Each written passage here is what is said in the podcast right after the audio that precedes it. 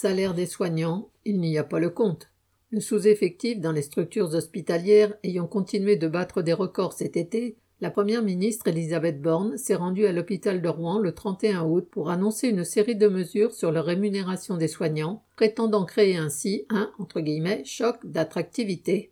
Ces annonces portent principalement sur le travail de nuit des aides-soignants et des infirmiers, ainsi que sur les gardes et les astreintes des médecins. Rien ne changerait donc pour la grande majorité des soignants, ni pour le reste du personnel hospitalier. De plus, la revalorisation des gardes étant déjà appliquée dans le secteur public depuis plus d'un an, il ne s'agit en fait que d'homogénéiser cette rémunération entre le public et le privé.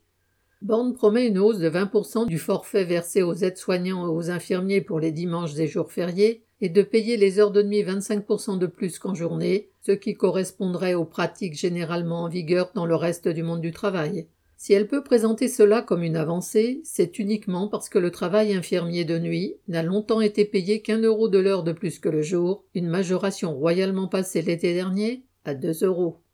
Le gouvernement prétend que cette majoration du travail de nuit se traduira par 300 euros bruts d'augmentation pour une infirmière en milieu de carrière. Mais ce chiffre est calculé par rapport à la situation qui prévalait avant l'été 2022.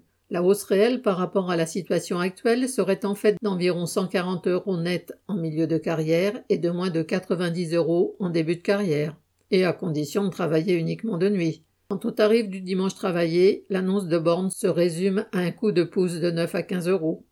Autant dire qu'à peu près rien ne changera pour l'immense majorité des travailleurs hospitaliers dont les conditions de travail poussent beaucoup à quitter l'hôpital. D'après le ministère de la Santé, après dix ans de carrière, seulement la moitié des infirmières continuent à y travailler et 10% des étudiants abandonnent leur formation dès la première année, un nombre qui augmente plus rapidement que le nombre d'inscrits.